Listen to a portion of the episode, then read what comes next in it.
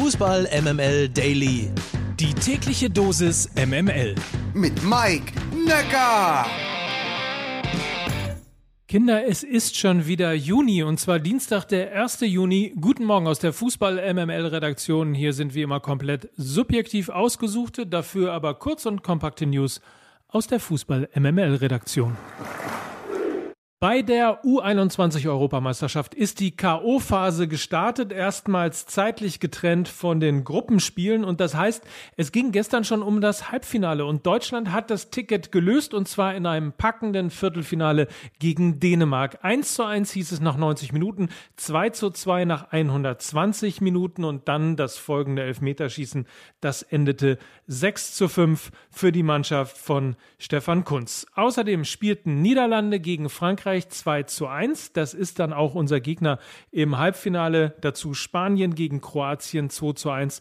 Und die treffen auf Portugal, die gegen Italien mit 5 zu 3 gewannen. Dann haben wir mal eine ganze Menge Personalien. Nach dem Champions League-Sieg hat sich der Vertrag von Thomas Tuchel beim FC Chelsea automatisch bis 2024 verlängert. Nach dem Abstieg von Werder Bremen zogen einige nun Konsequenzen. Zwar darf Frank Baumann weiter Sportchef sein, aber der vierköpfige Aufsichtsrat um den Vorsitzenden Marco Bode kündigte an, im Herbst nicht wieder zu kandidieren. Sergio Aguero hat einen neuen Vertrag gefunden. Der 32-jährige Argentinier wechselt nach zehn Jahren bei Manchester City ablösefrei zum FC Barcelona. Und der BVB hat nun auch offiziell einen neuen Torwart. Der Schweizer Gregor Korbel wechselt vom VfB Stuttgart ins Westfalenstadion. So, und da brauchen wir mal eine Einschätzung über den Mann, über den Neuen im Kasten. Was kann eigentlich Gregor Korbel und was kann er vielleicht nicht? Und diese Einschätzung holen wir uns jetzt bei Philipp Meisel von den Stuttgarter Nachrichten Podcast-Fans, vielleicht auch bekannt vom Podcast Mein VfB. Guten Morgen, Philipp. Guten Morgen, lieber Mike. Hier eine kleine Einschätzung zu Gregor Kobel, dem neuen BVB-Torhüter aus Stuttgart. Der war knapp zwei Jahre hier. Der gute Gregor hat sich hier sehr stark entwickelt zu einem der besten und wohl auch, wie man so hört, teuersten Torhüter der Bundesliga und soll jetzt beim BVB der neue starke Mann zwischen den Pfosten werden. Das traue ich ihm durchaus zu.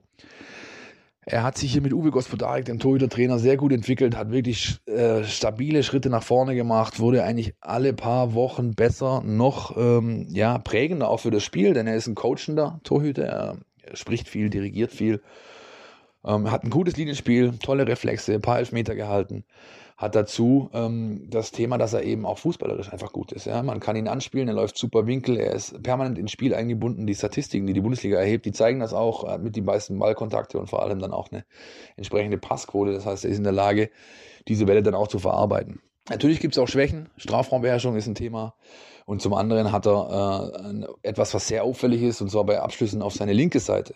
Hat er seltenst nur den aggressiven Schritt nach vorne gewählt, um so den Winkel zu verändern zum Schützen oder zum Schuss, um sich so einen Vorteil zu verschaffen. Nein, er knickt ganz oft ein, fällt seitlich oder nach hinten und hat so einige Tore ermöglicht, die man vielleicht als vermeidbar hätte einstufen können.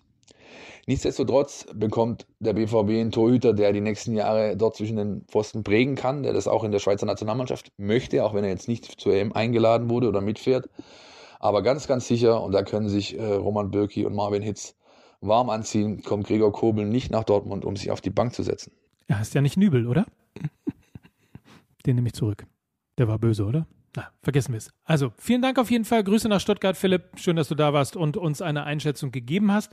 Und äh, das Thema Geld auch noch 15 Millionen Ablöse soll Gregor Kobel kosten. Und dann schnell noch eine Meldung vom Bundeskartellamt. In einer vorläufigen Einschätzung der 1999 eingeführten 50 plus 1 Regel sieht die Behörde keine Probleme mit dem Kartellrecht. Wörtlich sagte Andreas Mund, der Präsident des Bundeskartellamtes, das Kartellrecht steht den sportlichen Zielen, die mit der 50 plus 1 Regel verfolgt werden, nicht im Wege. Und jetzt kommt der Satz mit Zündstoff. Die DFL muss aber eine einheitliche Anwendung und Durchsetzung für alle Vereine gewährleisten. Und das zielt vor allem auf Leverkusen, Hoffenheim und Wolfsburg ab. Eine Einschätzung auf jeden Fall, die den Fußball tatsächlich ein wenig verändern könnte. Das war's für heute. Morgen hören wir uns wieder und nicht verpassen die neue Folge Fußball MML als Podcast mit Mickey, Mike und Lukas kommt heute auch. Mike Nöcker für Fußball MML.